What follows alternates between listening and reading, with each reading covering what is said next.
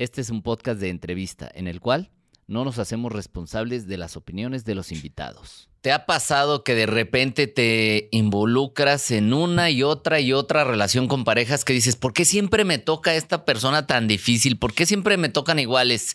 ¿Quieres saber por qué te pasa esto? No te pierdas este podcast. Esto es Vive más libre. Un espacio auditivo para transformar tus pensamientos creencias, limitaciones y miedos. Abre tu mente a nuevas posibilidades. Vive más libre, sin límites, sin miedos, solo libertad. Presentado por Iván Martz. Bienvenido, bienvenida nuevamente al podcast Vive Más Libre. Yo soy Iván Martz y te doy la bienvenida a el día de hoy que vamos a hablar de un tema que creo que a todos nos interesa, que tiene que ver con las relaciones de pareja. ¿Te interesa? No te vayas a despegar porque va a estar buenísimo. Tenemos a Gaby Huerta con nosotros. Ella es eh, coach ontológico profesional por la Federación Intercontinental de Coaching Ontológico, especializada en las ramas de coaching de vida ejecutivo y organizacional. Además ha tenido muchísima preparación, ya nos compartió que le encanta estudiar y ha hecho diplomados, certificaciones, talleres, cursos en programación mental, inteligencia emocional, resonancias familiares, eh, emociones tras los síntomas de cuando me imagino te sientes mal que hay detrás de eso, neuroevolución y, y diferentes áreas del desarrollo humano, eh, del desarrollo humano, terapeuta holístico además, neurolingüística, neurociencia y mindfulness, o sea, un estuche de monerías. Además es propietaria y directora de Gaby Huerta Coach, donde ofrece justamente coach ontológico a personas y a empresas. Ha colaborado también en diferentes podcasts como Se Regalan Dudas, The Magic of Becoming, Sanando Relaciones y ahora en Vive Más Libre también. Y se destaca también por sus participaciones en radio, en programas eh, en estaciones como Los 40 Principales y FM Globo. Y eso que le recortamos, Gaby. Bienvenida, bienvenida. Es un gusto y un honor que estés compartiendo en esta ocasión con nosotros. contigo, Iván. Muchas gracias por la invitación. Pues bueno, ¿qué onda con esto de las relaciones eh, de pareja difíciles? A ver, ¿por qué es que nos involucramos en relaciones de pareja que acabamos quejándonos, ¿no? Porque luego la gente es que me tocó una pareja que esto, que el otro, y es complicado, y es que las relaciones son complicadas. ¿Qué hay detrás de esto, Gaby? En primera, si van, creo que no nos tocan las relaciones, ¿no? Las elegimos. Ajá. Porque estar en una relación del género que sea, ya sea laboral, familiar, personal, de pareja, creo que es, es el tema de qué tan sano estás tú con tus situaciones de, de niño, de adolescente, ¿no? Y vamos espejeando, creo mucho en, la, en esa parte de la ley del espejo, que a través de las relaciones que tenemos podemos irnos conociendo a nosotros. Entonces, no te toca esa pareja, la eliges y la eliges para poder ver en ella, ya sea tu luz o tu sombra. Y eso es padrísimo porque entonces tenemos la pareja que elegimos y lo que quieres vivir. A ver, entiendo esta parte, pues, porque al final digo, sí, pues yo elegí a, a, Chanita, a Juanita, a Pedro, a, a, qué sé yo, pues tú lo eliges, ¿no? Pero, pero ahí después viene la queja de, no, al final me di cuenta que me tocó de esta manera. ¿Qué hay detrás de ese tú eliges? Porque sí, yo, pues sí, yo elegí con quién, pero eliges desde dónde. Eso es lo importante, elegir desde, desde las heridas de la infancia o desde la conciencia. acuérdate que todos tenemos un condicionamiento de niños, todos tenemos un condicionamiento de niños. Entonces, cuando somos masa, protones, neutrones, electrones y vibramos, y vamos, tenemos una frecuencia vibratoria específica. Entonces, vamos por la vida como antenitas y hacemos clic, clic, clic con una pareja, que puede ser si esa persona en la que te vas a ayudar tú mismo a proyectar tu interior. Realmente vas a proyectar tus miedos, tus dudas, tus capacidades, tus habilidades, tus talentos. Y entonces no hay una mala relación. No creo que existan relaciones en donde no haya conflicto. Donde los dos tienen la razón, no se está perdiendo. Ok. ¿Sí?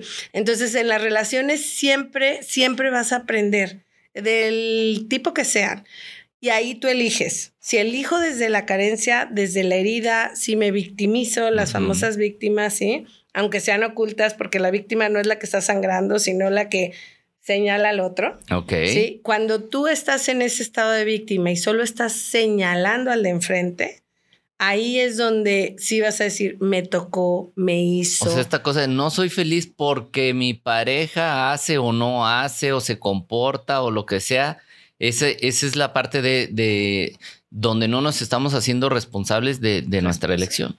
Responsables. Entonces, si tú tomas el control, y dices, a ver, yo, yo elegí a mi pareja, ¿sí? Porque regresa a la esencia, qué me atrajo, qué me gustó, qué, cuál era mi proyecto de vida en común, y regresa a todas esas partes que sumaron. Yo les llamo a veces el cola loca de las relaciones, ¿no? Ok. ¿Qué es lo que te hizo tener ese clic con ellos? Claro, va a haber conflictos y vas a tenerlos que resolver, pero desde la responsabilidad. No culpas, no expectativas. Nadie te rompe expectativas. O sea, si tú basas tus relaciones en realidades, las realidades son acciones. Y entonces yo me estoy ocupando día a día de seguirte eligiendo. Ok. Sí. Entonces e, es padrísimo que estés en consciente y que digas, a ver, tenemos una semana que tú y yo no tenemos una buena comunicación. ¿Qué hacemos? Pero estoy presente y consciente en mi relación. Okay. Si me victimizo y, alimento esas heriditas de abandono, de sentido de pertenencia, de rechazo, todas las que existen, entonces me voy a victimizar y te voy a delegar a ti. Y empieza esa parte de codependencia. Tú eres el causante. Imagínate si yo le delego mi bienestar a una relación. O sea. Que es, que es muy común, ¿no? En estos días. Súper común, súper común que nos perdamos mucho en, en esos satisfactores externos. Pero por eso yo soy una fiel creyente que si estás trabajando en ti, conociéndote, vas a estar detectando si este bienestar que siento contigo es oculto, nutre heridas, carencias que yo tuve, condicionamientos, o si estás siendo consciente. Y, en mi aquí y en mi ahora, y es porque lo deseo y es porque lo elijo y sé todo, todo en la vida, creo que nada es gratis, creo que todo hay un precio a pagar, un compromiso, tiempo, esfuerzo, es la responsabilidad afectiva, ¿no? O sea, cada vínculo tiene que ser cuidado y alimentado. Hablaste ahorita de las expectativas, o sea, de verdad, por ejemplo, cuando alguien elige a su pareja, ¿no? De novio o para casarse o lo que sea, ¿de verdad no debería de haber expectativas? O, cómo se maneja este, este asunto? Porque yo creo que sí hay una parte. ¿no? deberíamos, pero somos seres humanos. Yo no creo, o sea, todos tendemos a tener expectativas de algo, ¿no?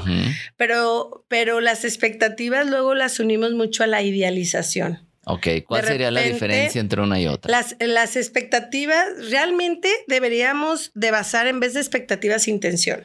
La expectativa es una realidad que no existe y que no depende de mí, depende de un tercero. Ok. La intención es una realidad interna y sí depende de ti. Si mi intención es compartir en pareja, pasarla bien, crecer juntos, tener un proyecto de vida, construir, lo voy a hacer real. Me voy a ocupar responsablemente de hacerlo real. Pero si yo tengo expectativas de que al tener pareja voy a tener un proyecto de vida, él me va a hacer feliz, él es el hombre que yo deseo y empiezo a maquillar todo para que sea como yo lo, lo espero, como yo lo deseo.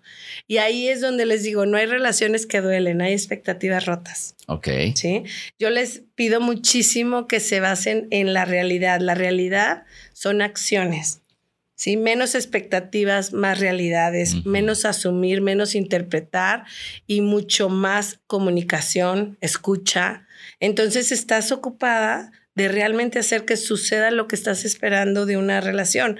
Si no creo que nadie hagamos algo sin una expectativa. Hay bienestares inmediatos y bienestares ocultos. Quizás no lo tengo consciente y puede ser como un bienestar oculto, pero siempre va a haber un, deseo, un sueño, una ilusión, pero que, que siempre sean guiados hacia tu bienestar y que sepas que lo vas a trabajar tú, no que lo va a trabajar otro por ti. Ok, hablaste, hablaste ahorita de la parte de ya si encuentro a mi, pareja voy a tener un proyecto de vida. Quiere decir esto que más bien tengo que tener claro mi proyecto de vida y en base a eso elegir después quién puede acompañarme. Sí, o sea, tienes aprender a estar solos. Todo el mundo dice, es que me voy a dar un tiempo y voy a aprender a estar sola. Les digo, eso es fácil. Busca la paz en un desierto. No, busca tu individualidad estando en pareja. No te pierdas en esa pareja. Sí, creo que si tu pareja puede ser parte de tu proyecto de vida, pero tu pareja no puede ser solo tu proyecto de vida. Siempre en pareja les digo, es tu individualidad, tu proyecto de vida, el proyecto de vida de él y en medio debe de haber un, cojinete, sí. sí. que es como ese pegamento en donde unimos los dos proyectos en integración y hacemos un proyecto en común. ¿Y cómo darse cuenta de esto antes de? Antes de que dices, no, pues ya estoy bien metido, ya me casé, ya esto, ya el otro, y me di cuenta que ni había proyecto de vida, ni era, nos ilusionamos, nos enamoramos, pero en realidad no había ningún proyecto ni nada. O sea, ¿cómo, cómo darse cuenta antes o en qué factores tendríamos que fijarnos para ser un poquito más inteligentes en esa elección? Pues de hecho, las relaciones empiezan conociéndote, conociéndote y creo que muchas veces nos hacemos de la vista gorda cuando está una pareja que te dice, sí, como quieras mi vida, yo a la hora que quieras, donde quieras, como quieras, y, y de repente nutre el ego o la herida y entonces, ¿sabes qué? O sea, sí, él me quiere, pero dejo de ver que él se está perdiendo en mí, que está tomando las decisiones por mí, que, que está dejando su proyecto de vida por mí. Por eso te digo que es estar consciente de decirle, pero ¿y tu proyecto qué? Ajá. ¿Sí? ¿Y tus tiempos qué? Ajá. Entonces, eh, creo que debes de admirar a tu pareja y para admirarlo debes de tener él bien forjada su identidad, su individualidad, para que entonces haya ese momento en donde sí estamos juntos, pero cada uno tiene esa parte. Creo que sí elegimos parejas así y nos podemos perder en el camino. O como dices, el enamoramiento, el deseo innato, la química, el inmediato, la bioquímica. Y entonces, ¿qué pasa? Sí, te puedes cegar, pero creo que nunca es tarde. Te comentaba yo al inicio de reinventarnos y de estar. El agua está la más limpia estancada se pudre. Claro. Somos seres que evolucionamos constantemente. El amor evoluciona y no vas a tener el mismo apasionamiento cuando nos conocimos a, cinco o diez años después. Sí. Entonces, contestando a tu pregunta, siempre busca que haya esos bienestares. Creo que en toda etapa de esa relación puedes estar buscando esos puntos que sean para ti atractivos, novedosos, eh, que te vuelvan a atraer de esa persona. Y si estás viendo que se están aparta, apartando o que está viendo un punto en donde no hay crecimiento de uno, pues tu trabajo es eh, aventarlo, empujarlo, invitarlo a que se mueva, hacerle consciente de que se está cayendo en esa zona de confort. Por eso al final muchas me dicen, o sea, Gaby, que yo voy a tener que estar siempre cuidando a mi pareja, a mi hijo, a mi... Les digo, es como en una empresa. Para mí, tu proyecto de vida, tu vida es tu empresa. O sea, y no me digas que el dueño no se va a ocupar de que haya ventas, de que, mm, que no esté funcionando la publicidad, que en qué lugar o a dónde crecemos o hacia dónde innovamos. Pero más bien pregúntate por qué te está costando. ¿Sí? ¿Qué estás cargando? ¿De qué te estás haciendo cargo que no te corresponde? Que hoy quieres soltarlo. Ahorita me gustaría que entráramos a esa parte que estás mencionando ahorita, que es qué estás cargando y por qué eliges cargarlo tal vez. Pero me, me regreso tantito al punto que dijiste, a ver, debe haber admiración. ¿Qué más debe haber en una pareja para que funcione? La admiración es creo que clave, ¿no? Que admires a tu pareja. Creo que sí. Eh, ¿Qué otros? ¿Por qué? ¿Por qué la admiración es tan importante? ¿Y qué añadirías a eso para que tú digas, sigo conectado a través de los años con mi pareja? Acuérdate que no somos una estadística, Iván. Cada uno, cada uno tenemos este, diferentes deseos de nutrir ciertas cosas, pero creo que en una pareja eh, en general debe de haber respeto, debe de haber comunicación, debe de haber complicidad, ¿sí? un proyecto de vida en común. Eh, creo que debe de haber esa parte de admiración, porque acuérdate que al final estamos viéndonos, si vio luz en ti es porque estoy refiriendo a mi luz. ¿sí? Si vio solo oscuridad en ti, situaciones conflictivas, es porque yo, yo me estoy reflejando en esa parte. Entonces, si te admiro, me invitas a crecer, no me salvas, ¿sí? Entonces es como un constante invitar a tu pareja a, crecer, a ser cómplices, compañeros. Como un retar sanamente, ¿sería? Mm, y, más que reto, yo te diría invitar. ¿No? Es como una invitación a. Imagínate que tú todos los días te levantas, te vistes súper pulcro, la barbita, el peinado, y tu pareja está siempre en pijama, greñuda. O sea, no podrías. ¿Sí? Pero ahí, ¿qué, qué haces? ¿Les oye, arréglate o qué haces? Invítala. O sea, lo, lo, más, lo más común es tú, tú no te arreglas, tú no te bañas, tú estás no sé qué, tú, y señalamos, y señalamos, y sale ese juez, ese tirano. En una pareja hay que buscar mucho la integración, o sea, la responsabilidad afectiva es que tengamos esa empatía de primero yo, yo primero lo cuestionaría. ¿Qué está pasando? ¿Qué estás viviendo? Sí, que te veo que no te quieres arreglar, que no te quieres esto, sin un juicio, sino eso. Sí. Me permito ver, acuérdate que vivimos en mundos interpretativos, ¿sí? Mi verdad es real. Sí. Y, tu verdad es real. Como dicen, percepción es realidad, ¿no? Claro, y nadie tenemos la, verdad absoluta. Y yo ahorita te, me puedes estar diciendo cómo están mis uñas y yo te digo, ¿cuáles uñas? Porque yo no las veo. Y mi verdad es real y la tuya es también.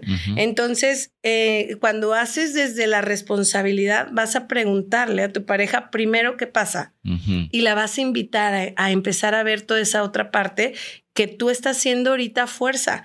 Creo que en una relación a veces vas a ser sostén y a veces vas a ser sostenido, ¿no? Mientras no sea todo el tiempo de, de, un lado. Entonces, ahí es donde entra la escucha activa, la comunicación asertiva, la empatía de, de, empezar a llevar un proyecto donde yo esté consciente que mi pareja está bajando en algún nivel de lo que sea físico, mental, emocional, lo que sea y pueda ser ese compañero que la sostenga y le diga, hey, te estás yendo y pueda, pueda levantarle. Pero si solamente hago el juicio, si solamente hago, soy ese, ¿cómo crees que yo te voy a llevar así y eso? No estás sabiendo ser pareja. Ok.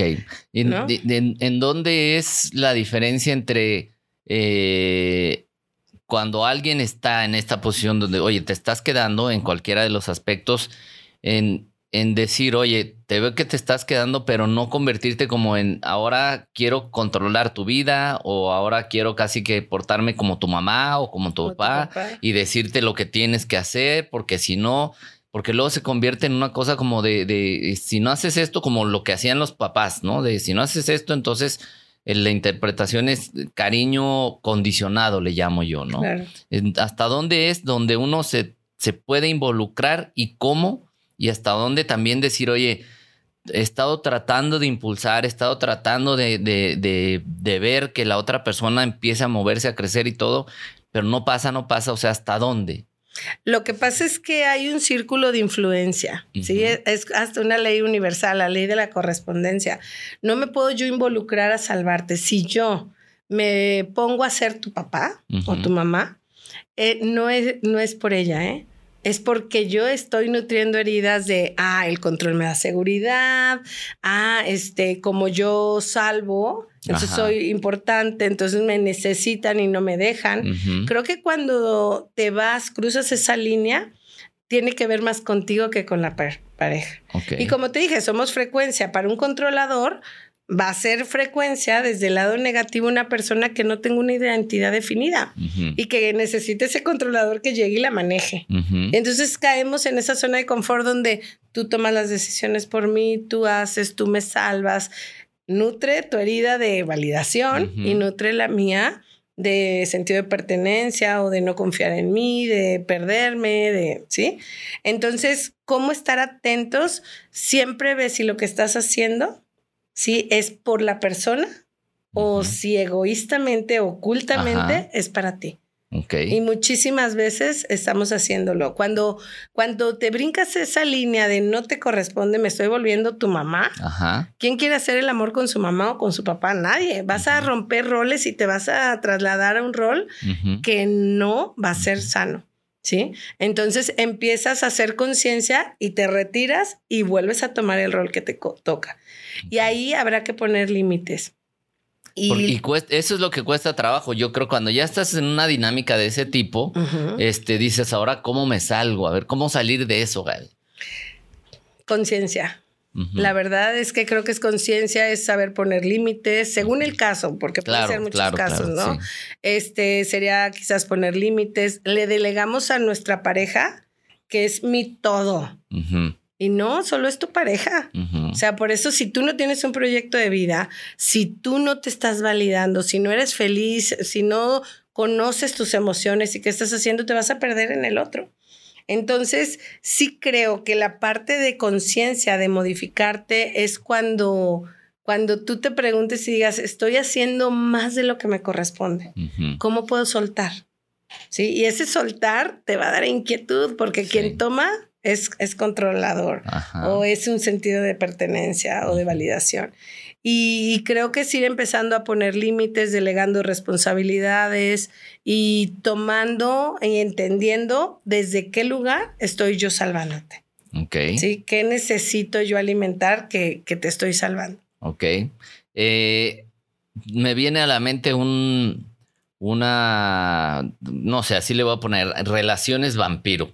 O sea, donde, donde una parte de, de, la pareja, una de las dos partes, está demasiado enfocada en el otro, o como no sé si es esta parte de tú al final eres mi proyecto de vida y me enfoco en ti y quiero estar todo el tiempo, o sea, pegado contigo y estoy observando todo el tiempo lo que, lo que estás haciendo eh, y que al final terminan como siendo un drenaje. ¿Existe esto? No sé si lo estoy expresando correctamente. Claro, existen, les llaman los vampiros energéticos, ¿no? Este, que es cuando alguien está, pero fíjate, ahí es donde yo diario trato de responsabilizarlos.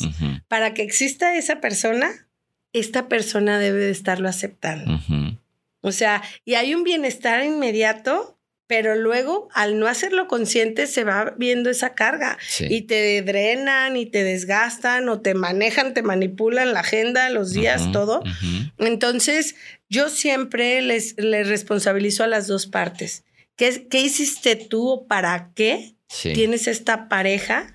Que está controlando todo tu sistema, ¿no? O sea, ¿por qué lo permitiste? Más allá de voltear y enfocarme en si ella te está invadiendo, ella está invalidando, ella está siempre me enfoco en la persona. Los otros no los podemos cambiar. Sí. Por algo, tienen sus heridas, su condicionamiento, sus creencias, sus idealizaciones. O sea, bueno, las mujeres iba a llegar el príncipe azul en el corcel, iba a subir y te iba a salvar la vida, ¿sí?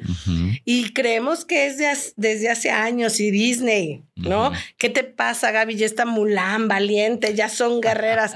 Les digo, no nos polaricemos tampoco guerreras. ¿Por qué? ¿Sí? Si tú empiezas a saber qué es lo que yo deseo, qué es lo que yo necesito, yo, Gabriela, ¿sí? En mi individualidad, entonces quizás necesito un hombre que sí sea rígido, porque quizás yo soy muy flexible con mis proyectos de vida y a lo mejor él me va a empujar. Sí. Sí, pero conocerte. O sea, o si yo sé que procrastino, que no eso, Claro, voy a admirar la polaridad opuesta. Ese hombre que sea emprendedor, decidido, determinado. Pero si alimento la herida de la procrastinación, del no compromiso, del soltar, pues entonces voy a ir y pum, voy a hacer clic con el que no toma decisiones y luego voy a decir, es él, es él. No, estoy reflejando y proyectando mi interior en esa persona. ¿No? ¿Qué nos puedes decir de la dependencia emocional en las parejas? No existe. ¿No existe? claro que existe. Ah, claro que existe. No, ¿qué pasa? Cuando empiezas a delegar tu bienestar en alguien, no nomás en la pareja, en cualquier factor externo, vamos a crear codependencia, ¿sí? Vamos a crear ese apego, porque este, hay personas que lo tienen al dinero, porque hay una creencia de que sin dinero no soy feliz o no tengo estabilidad o no tengo, sí, y es que cuando tenga pareja, sí, entonces voy a poder ir a las bodas, voy a poder ir a los bautizos, voy a tener amigos, un círculo, no es cierto, por eso te decía hace rato, tu pareja solo es tu pareja. No le delegues que sea tu papá, tu amante, hasta la sexualidad es de ti para ti. Ah, no, es él. Él no me hace plena, él no me invita, él no me... No, no. O sea, entonces, cuando dejemos de delegar ese valor o esa fuerza, esos amos externos o esa pareja, siempre va a haber libertad emocional, porque me sé capaz yo de escuchar cuál es mi deseo, cuál es mi necesidad y entonces buscarlo a través de diferentes personas.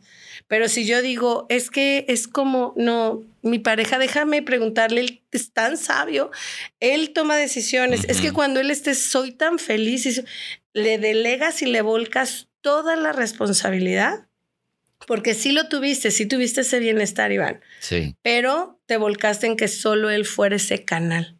Sí, parejas de que te, le llaman, oye, ¿qué le digo a tal persona? ¿Y cómo le hago para tal? Y cómo, o sea, que terminan al final recargándose en el otro, ¿no? Claro. Y, aquí me regreso a lo que habías dicho, o sea, cuando una relación se vuelve una carga, ¿qué, qué hay que hacer cuando ya sientes que, que, más que tener una relación estás llevando una, una carga? ¿Qué, ¿Qué hay que hacer? Reconocerlo, pero actuar como tomar responsabilidad. Sí, primero tienes, primero es la conciencia, reconocer por qué está siendo una carga. Tomar la responsabilidad de qué permití, hasta dónde llegué, por qué lo hice, para qué tuve que vivir esto. Y acción. Yo les digo que la acción es lo único que genera cambios. Sí, solo la conciencia no. Yo puedo ser consciente que me convertí en tu mamá. Pero si no hago nada de que Pero si no hago nada diferente, este, y puedo ser, tener toda la sabiduría de que sí, estoy siendo codependiente de ti. Pero si no hago acción, entonces elabora un plan de acción. Entiende de dónde viene esa raíz o por qué permitiste o estás viviendo eso en ti, no en el otro. Sí, porque normalmente volteamos a señalar.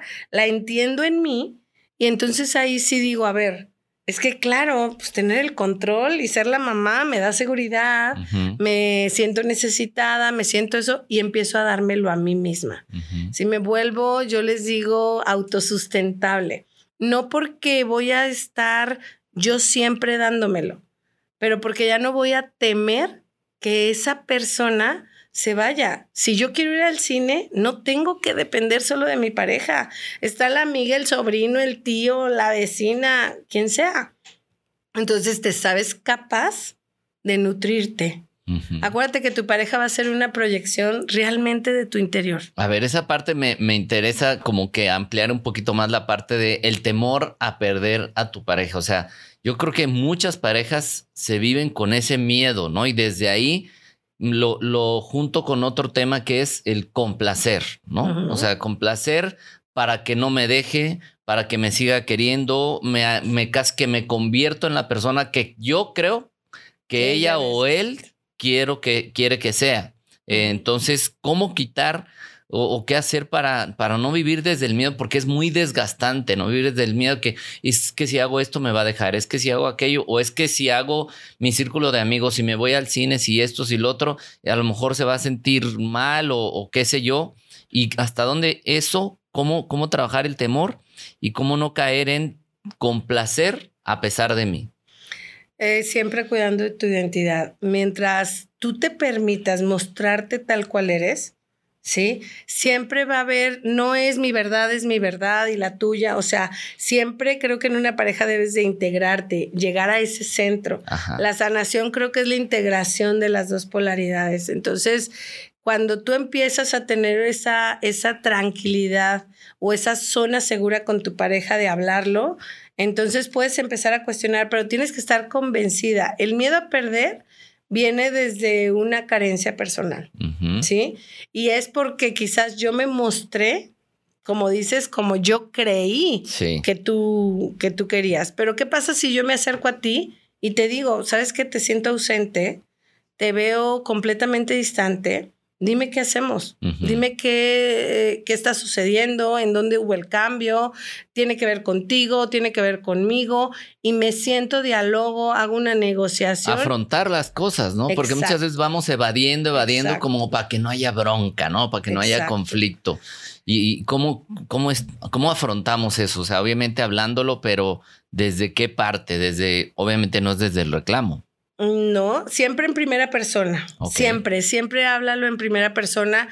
Cuando tienes herramientas, por eso yo les digo, soy una fiel creyente de que mientras tú más te conozcas y más tomes herramientas de todo, por eso me encanta estudiar cosas completamente diferentes, porque somos seres integrales. Creo que si yo tengo la herramienta de la comunicación, sé que te tengo que hablar en primera persona, sé que te tengo que decir cómo me siento, cómo lo percibo. O sea, no, no es tú hiciste porque tú, porque si no, oye, yo me estoy sintiendo así o cómo sería. Eh, eh, hablar en primera persona, una comunicación asertiva sería, primero, llego y te digo algo que va a hacer que abra tus oídos. ¿Sí? Por ejemplo. Tenemos 10 años juntos y creo que hemos hecho o construido muchas cosas increíbles. Ahí hice que tú veas ese valor hacia lo que tú y yo estamos teniendo. De ahí sigue hablar en primera persona. Para mí es importante decirte que te veo distante, decirte que te veo ausente, que te veo con poco interés hacia la relación. Últimamente no convivimos. Para mí, para mí, esos sábados, esos domingos en donde tú te dabas el tiempo, yo me daba el tiempo, me están haciendo falta. Pero te fijas que nunca te dije, tú ya no estás los sábados, tú ya no. O sea, la víctima señala, el responsable toma acción. Ok. Sí. Y de ahí, toda comunicación, acuérdate, Iván, no es para convencer. No es para convencerte de que mi verdad es real, es comprender. Quiero comprender qué está sucediendo, ¿sí? Y hasta dónde puedo hacer yo y hasta dónde te toca a ti. Sí. Porque no me voy a involucrar, lo que decíamos ahorita, de pasar esa línea de resolverte la vida, porque entonces es, más mi miedo a perderte.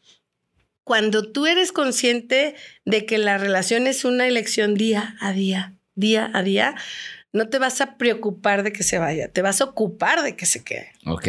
Te vas a ocupar de que, que es lo mismo, pero de, de, una perspectiva distinta. Claro, desde el empoderamiento, desde la seguridad y decir, ¿sabes qué? Yo voy a luchar por estos 10 años. ¿Sí? Al, darte la comprensión de cómo yo me siento, entonces puedo hacerte un pedido un límite. Para, para, eso estoy hablando contigo, o para pedirte que, que, lo trabajemos, o para decirte, yo no estoy dispuesta a tener una relación en donde te cocino, cuido a tus hijos y solo soy mamá, ¿sí? Y solo soy ama de casa y no soy pareja y no soy mujer contigo. Entonces yo no me lo puedo permitir. Ahí te estoy poniendo un límite. Ok, pones el límite y supongamos, tomas y le avisas, voy a cambiar en esto y en esto. O sea, tomas decisiones de qué vas a hacer y se lo informas o cómo se. De lo que a mí me corresponde, sí, y hago el pedido de, de, lo que desde mi lugar, sí, deberíamos de trabajar. Ok. Es tu decisión tomarlo o no. Ok. Sí. Acuérdate, que no se queden contigo porque no los dejas irse, que se queden contigo porque se quieren quedar. Sí. ¿sí?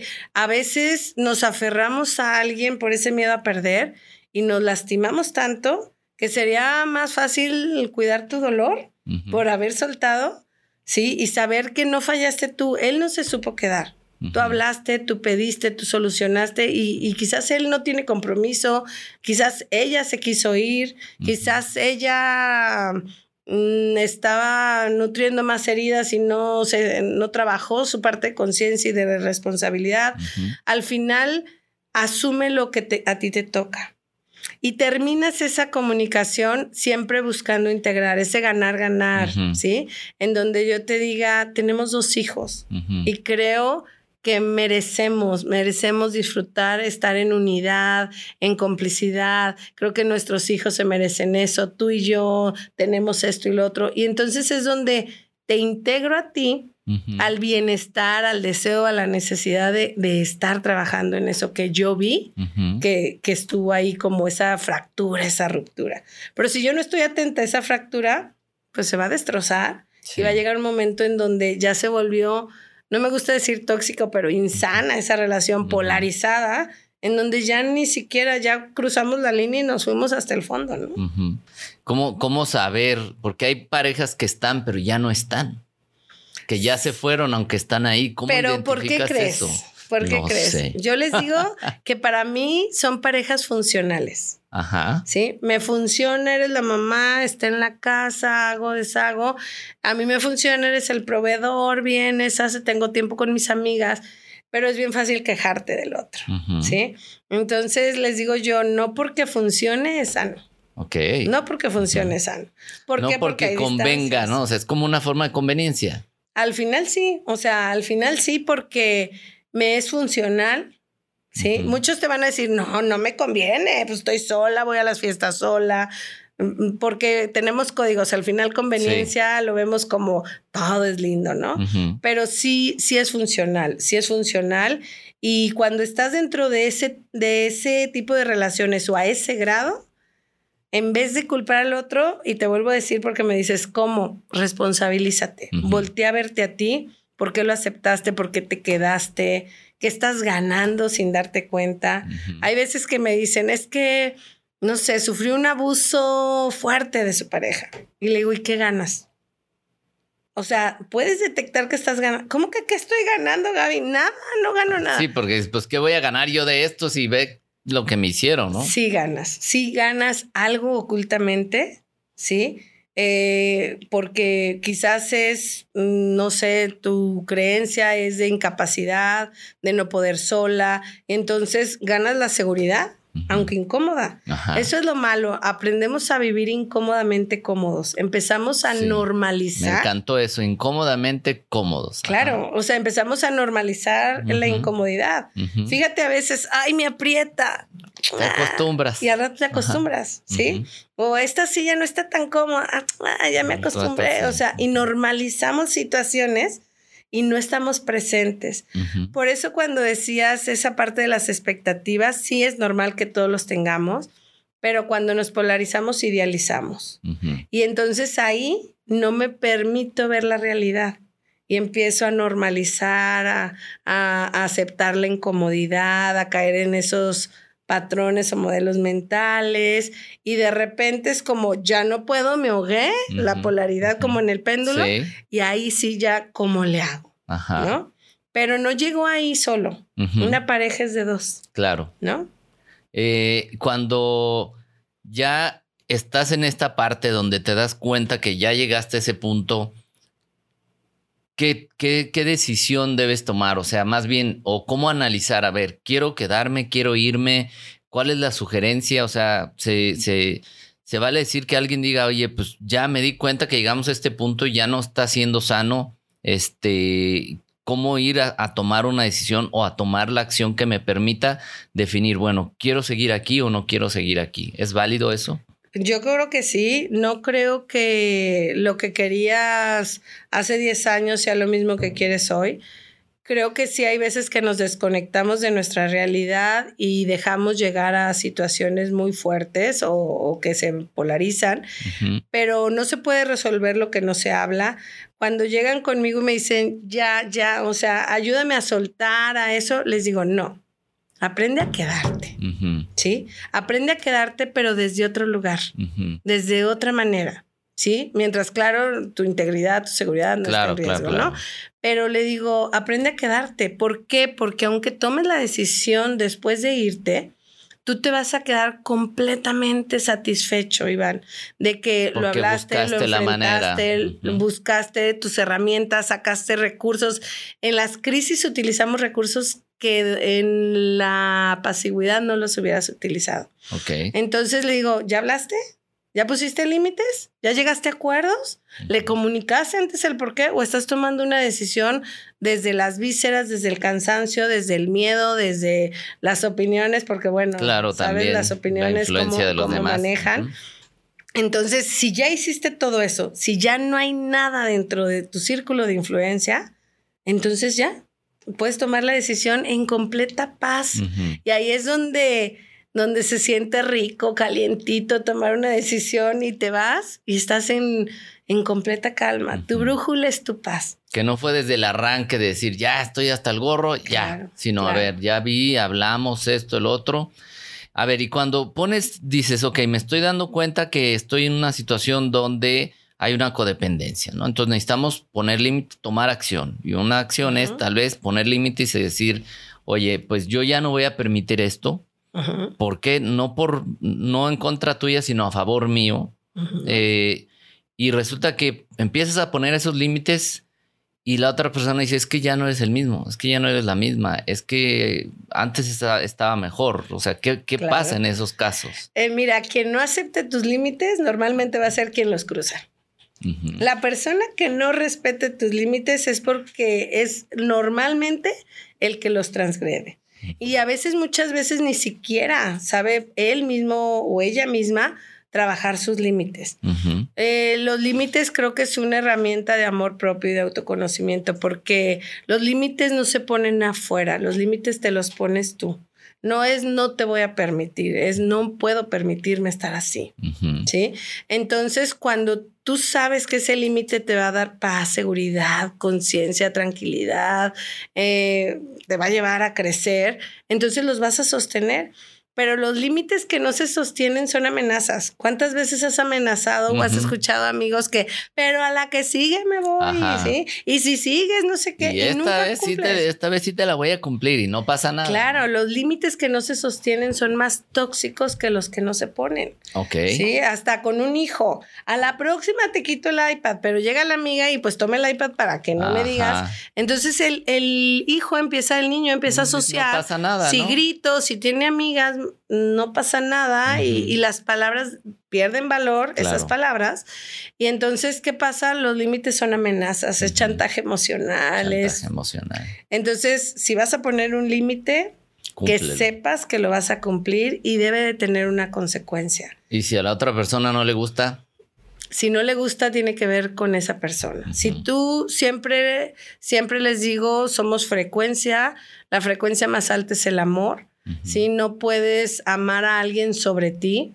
si No puedo buscar solo la felicidad de él si eso está transgrediendo mi paz, mi bienestar. Entonces, poner un límite desde esa conciencia es saber que te estás cuidando y que por resonancia vas a cuidarlo a él o a ella. Entonces, los límites son súper bonitos, son sanos. Sí, son, crean vínculos fuertes, saludables, perdurables y, y sí, normalmente la persona, yo les digo, observen cuando pongan límites. Los que los brincan son las personas que no les va a gustar. ¿Cómo cambiaste? ¿Qué te están metiendo en la cabeza? ¿Dónde estás yendo? Ese cursito, ese, ese guía. Fuiste al taller de Gaby, ¿qué te pasó? ¿Qué te dijeron? Les digo, no, fue al diván. No, pero ¿qué pasa? Que, que normalmente acuérdate que no vamos a convencerlos. O sea, nunca convenzas a nadie porque más bien ayúdalo a entender. ¿Por qué para ti es importante? Creo que la comprensión es el parteaguas en donde yo puedo hacer que la otra persona entienda y comprenda para qué lo estoy haciendo. Entonces se hace desde el amor el límite. Sí. ¿Sí? Y podrás empezar con límites pequeños porque habemos muchos, a mí me cuesta poner límites y sostenerlos. Habemos muchos que nos cuesta y empezarás como primera llamada, segunda llamada y tercera, ¿no? Un límite más fuerte, más tangible. Eh, es como cuando aprendiste a caminar, Iván. Tu mamá te decía derecha, izquierda, la otra vuelta, pásale. Y ahorita si yo te pregunto con qué pie entraste. Ni te acuerdas, ¿no? Es en automático. Sí, ya. lo hiciste automático. Así son los límites, así es la comunicación, así es ese poder de la intención, de la realidad, no de la expectativa. Entonces muchos dicen, dame los pasos, dime la guía. Y le digo, vete conociendo, no te forces, tu proceso y el mío pueden ser completamente diferentes. Y parte de la seguridad, del amor propio es comprender que me está costando muchísimo ponerte un límite o tomar esta decisión, pero desde, desde mi amor a mí, desde mi comprensión de mi proceso, me voy a dar un tiempo para irlo trabajando. Sí. No importa que llegues en un mes. Si llegas en seis es perfecto, pero tú ya tienes una intención precisa, ¿no? Entonces creo que parte de todo esto es, es permitirte oírte, escucharte y expresarlo. Ahorita, ahorita dijiste la parte de, eh, no me acuerdo el orden o el cómo, pero entendí, no poner el amor hacia alguien antes que el amor hacia ti. ¿Cómo funciona esto en las parejas? Porque de repente parecería egoísta, ¿no? Porque mi pareja tiene que ser lo primero en mi vida y, antes que yo está mi pareja y todo eso. ¿Qué tan, hasta dónde esto es sano, real eh, o hasta dónde debería ser? La libertad emocional, yo les digo que es como si fuera una mesa. Tienes varios pilares que es lo que conforma tu proyecto de vida individual. Y dentro de uno de ellos es pareja. Entonces, claro, si te hablo de la responsabilidad afectiva, vas a darle ese valor, esa importancia, ese tiempo a tu pareja. Pero no puede ser tu mundo. No puede ser todo, ¿sí? Eh, hay, que, hay que estar atentos a en dónde yo le estoy delegando a él toda esa responsabilidad. ¿Por qué? Porque si, si hay etapas, lógicamente somos etapas y somos estaciones y creo que no puedes pedirle en el otoño un árbol que tenga todas sus hojas, ¿no? Tiene que haber esa renovación para que puedan salir las hojas nuevas y le des la oportunidad a, a reinventarte, a reconocernos como pareja. No es lo mismo cuando hay hijos a cuando esté el nido vacío, ¿no? Claro. Y que nos volvemos a encontrar.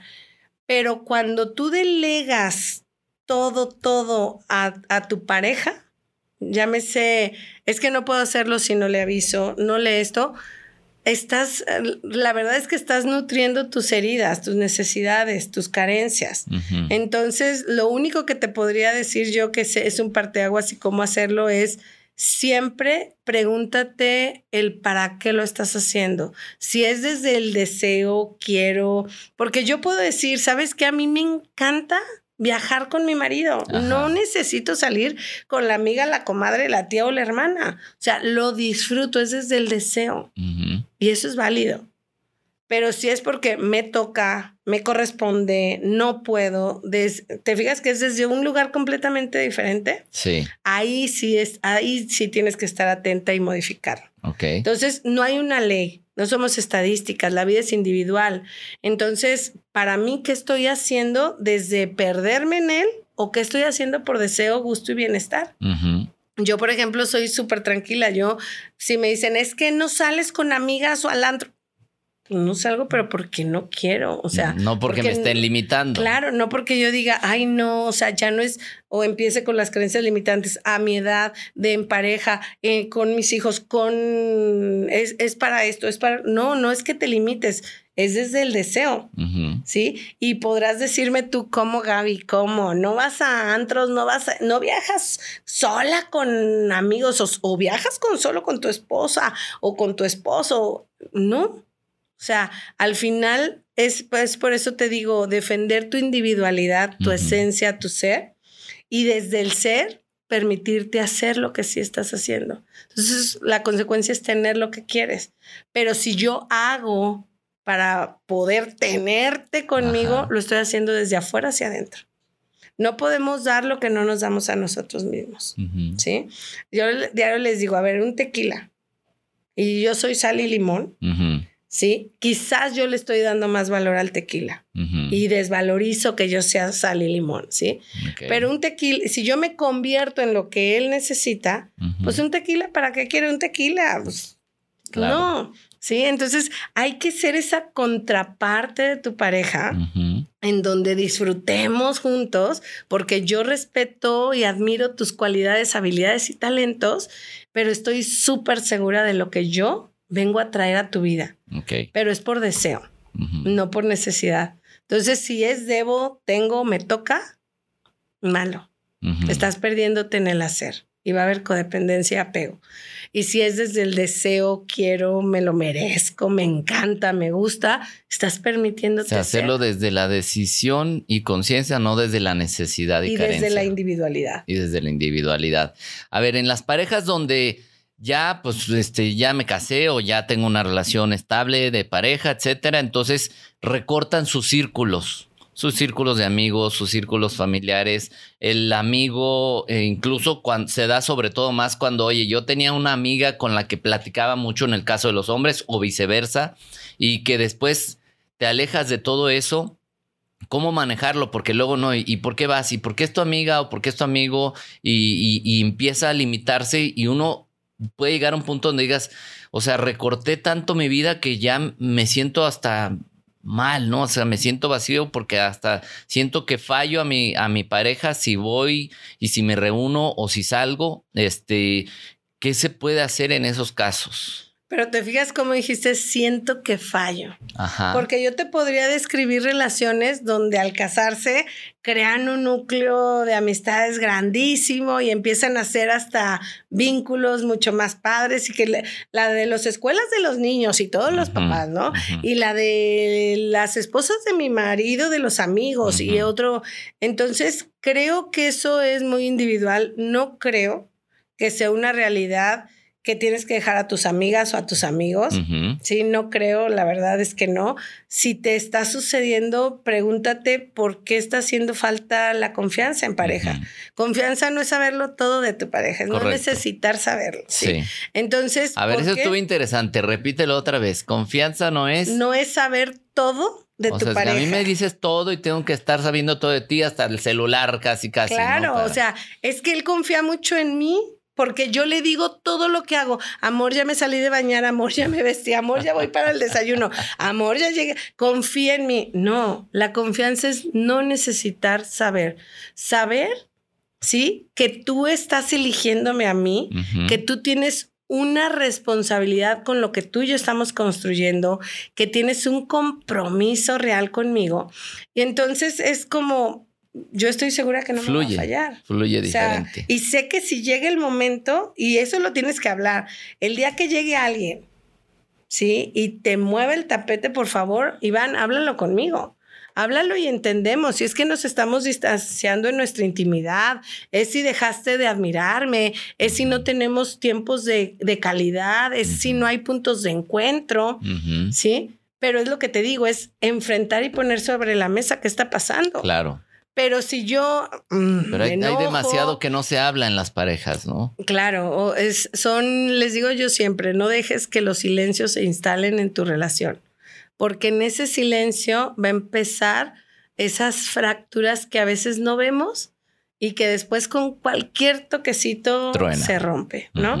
Entonces al final creo que si confías en ti, vas a confiar en otra persona.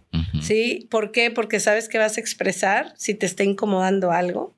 Entonces, no creo, no creo que, creo que no eh, alimentaríamos como creencias limitantes de cuando estás en una pareja, dejas de ver a tus amigos de la prepa y cuando no, invita a tu pareja que vea que, le estás dando su lugar, no siempre, y le dirás, hay momentos donde quiero ir, que necesitas? ¿Sí? Dime cómo te apoyo yo, Iván, para que tú estés tranquilo, porque voy con los de la universidad. Dime cómo te apoyo, pero no va a ser siempre. O sea, solo quiero que, si, que tú estés tranquilo. ¿Qué necesitas? Y entonces no asumo, no interpreto es que él necesita estar diario ahí. No, quizás ni es cierto. Nunca sumas, nunca interpretes, pregunta, cuestiona, indaga. Y entonces va a ser su propia respuesta. Pero honestamente no creo que te debas de perder. en, de relaciones o eso. Creo que al revés. Está sumando mis Debería vínculos, ser expansivo, núcleos. Exacto, con los tuyos. Y los que podamos crear nuevos. Ok. Eh, y antes de ya ir, ir cerrando, eh, la gente que está escuchando o viendo ahorita en este momento, yo creo que ya se han de haber identificado con varias de las cosas que has planteado y de repente es, entiendo, pero ¿cómo le hago? ¿No? O sea, ¿cómo le hago? A veces lo entendemos, no sabemos cómo hacer. ¿Hasta dónde recomiendas tú que lo hagan solos o que se apoyen en alguien como tú, en un terapeuta, qué sé yo? O sea, ¿es importante el permitirse o el permitir ser ayudado? Yo creo que es parte de nuestra responsabilidad reconocer que si no está en tus manos o no tenemos las herramientas, acercarnos a, quien sí nos va a dar. Yo no creo que un guía, coach, psicólogo, terapeuta te va a decir que cómo, no nos corresponde. Nos toca, tú no puedes ver tu espalda y quizás yo te voy a permitir que, conozcas esa parte que tú no puedes ver, verte puntos de oportunidad, darte herramientas. Yo siempre, siempre les recomiendo, conózcanse, autoconocimiento, herramientas para que tú seas tu propio guía, para que tú sepas reconocer qué estás sintiendo. No somos estadística, como te digo, ¿no? Entonces, a la hora de que tú te conoces, tú sabes, porque si yo llego y les digo, a ver, a aquí en la mesa, la mesa de las amigas en el café. Ajá. ¿Qué hago? ¿Qué decir? A mí me hablan a veces y me dicen, ¿qué hago, Gaby? Ajá. ¿Qué quieres hacer? Es que tú eres más sabia. Yo no puedo saber qué quieres hacer tú. Yo no estoy ni en tus zapatos, ni puedo juzgar lo que estés sintiendo, ni nadie, no hay sabiduría. O sea, yo misma me pongo el pie miles de veces con todas las herramientas que puedo tener, porque somos seres emocionales, ¿sí? Y una emoción, acuérdate, la ley del mentalismo, vuelvo a lo mismo. Todo entra por la mente, entran tus limitantes creencias y sin pensar conectan con la emoción y pues boom, ¿no? Entonces está la amiga que se divorció y que te dice, claro, hazlo, pero es facilísimo, no sabes qué pasa desde su historia, desde su realidad. Desde cómo lo vivió, ajá. Y hay la que te dice, mira, más vale malo por conocido, Gaby, qué bueno por conocer. No, mira, ¿por qué? Porque es su incapacidad de tomar decisiones, de poner límites, de vivir en su zona de confort. Y va a haber la que te diga, no, mira, yo te recomiendo, yo estoy trabajando acá. O sea, cada opinión viene desde la experiencia. Claro. Entonces sí necesitamos personas neutrales que te den la herramienta y te diga, ¿qué quieres hacer con esto? La decisión es tuya al final, ¿no? Deberíamos siempre ser fiel a que la decisión es tuya, pero decididamente, mm, si yo sé que tal cosa me sirve, pero me automedico en medicina, sí, quizás estoy dejando de ver algo, un síntoma o algo que un doctor especialista me va a decir, a ver, espérame. Claro. Pero el mareo no es por el oído.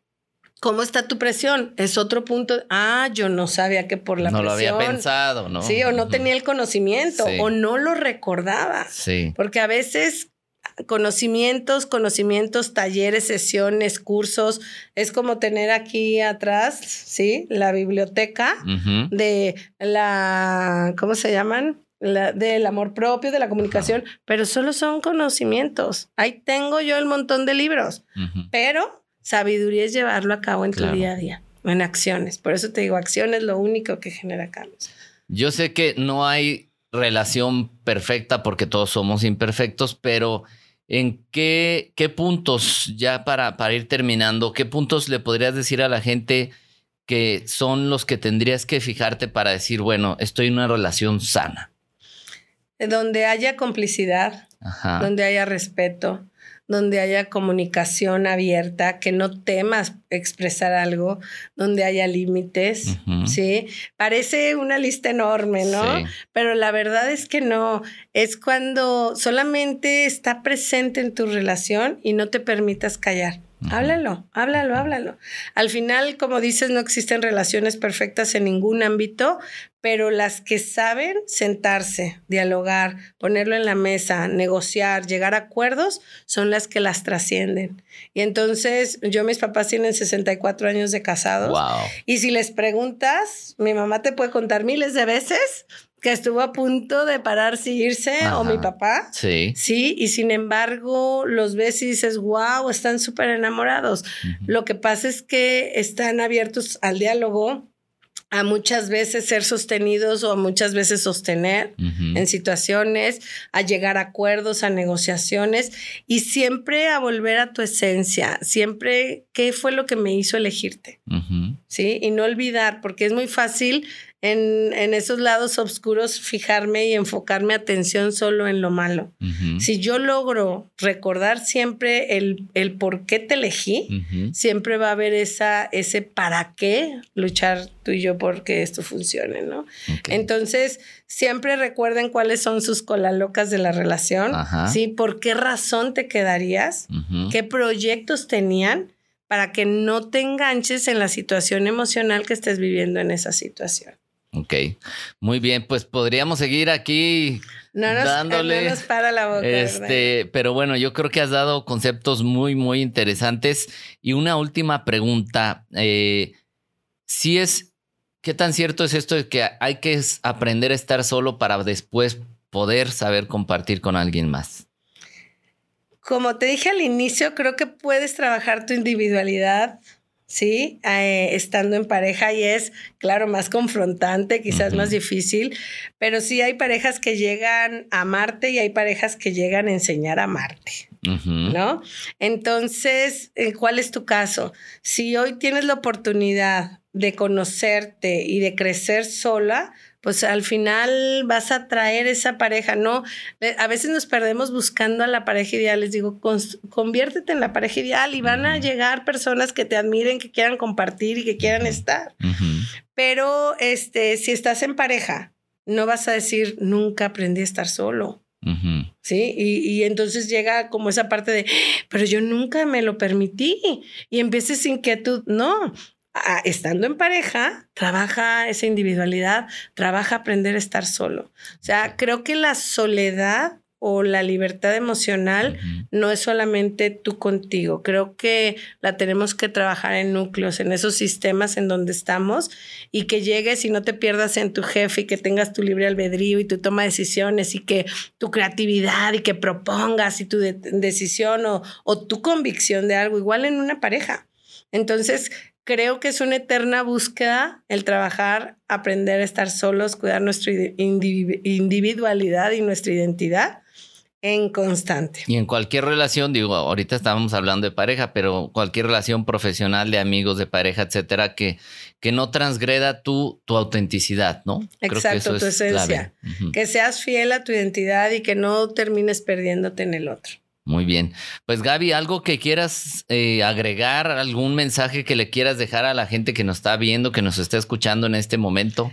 Pues creo que invitarlos, invitarlos a que se conozcan a través de todas esas relaciones que estén que siempre estén en esa búsqueda de, su bienestar, de su paz. No, no se compren las historias de que venimos a estar en parejas o si eres pareja tienes que tener hijos o madres. Rompan esquemas, rompan paradigmas y, e identifícate, reinvéntate, pero nunca te permitas estar en un lugar incómodo. Toma aprendizajes, alianzas, busca ayuda, pero la vida es hoy la vida es hoy y creo que depende de ti. Es todas esas frases que vemos en Instagram de eres co-creador de tu realidad, creo que es real. Lo hemos prostituido tanto que ya no le damos esa, ese valor, esa importancia. Pero si tú tomas el control de tu vida, estás tomando las decisiones guiadas siempre hacia tu bienestar. Entonces, nunca se paralicen y se queden en un lugar incómodamente cómodo. Eso es lo que justo acabo de apuntar, que me queda como, como como una reflexión muy fuerte, ¿no? Nunca te permitas estar en un lugar incómodo, emocional, mentalmente, porque si no, pues te vas a desgastar, te vas a absorber. Te vas a perder. Muy bien, Gaby. ¿Algo más que quieras comentar? ¿Cuándo nos volvemos a ver? Nos volveremos a ver muy pronto porque, no, hombre, aquí esto da para, para mucho más. Eh, pero me encantó que hayas aceptado. Gracias por este tiempo, por haber estado aquí. Sé que a muchas personas que están viendo y escuchando este podcast ya estaban anotando, ya les cayó el 20. Vuélvanlo a ver si necesitan repasar, pero yo te agradezco todo lo que aportaste el día de hoy. Y bueno, la gente que quiera buscarte o, solicitar apoyo o seguirte en las redes sociales, ¿dónde te pueden encontrar? Estamos en, como Gaby Huerta Coach en Instagram, en Facebook, y ahí estamos subiendo constantemente los talleres que tenemos, eh, sobre las sesiones. Me encanta compartirles meditaciones o pensamientos que los hagan autocuestionarse. Pero recuerden, siempre no hay una terapia, un apoyo, una sesión o taller que sirva más o menos. Siempre busquen el que haga clic contigo y no hay pretexto para no acercarles. Gaby Huerta Coach en Facebook e Instagram. Muy bien, Gaby. Pues muchísimas gracias. Gracias por haber aceptado esta invitación y seguramente que nos veremos pronto porque hay muchos temas que creo que también puedes venir y compartir. Claro que sí, van cuando gustes. Gracias a Bueno, con esto vamos terminando. Gracias por haber escuchado o visto este podcast. Si estás en Spotify, no olvides ir a donde están las estrellitas y calificar el podcast de preferencia con cinco estrellas. Y si crees que esto le puede ayudar a, a alguien, compárteselo porque aquí hubo información muy importante y muy reveladora y si estás viéndolo a través de YouTube no olvides dejar algún, algún comentario. Pues gracias, estamos terminando ya este episodio, gracias, infinitas gracias y no olvides que me encanta que estés aquí. Esto fue Vive más libre con Iván Martz.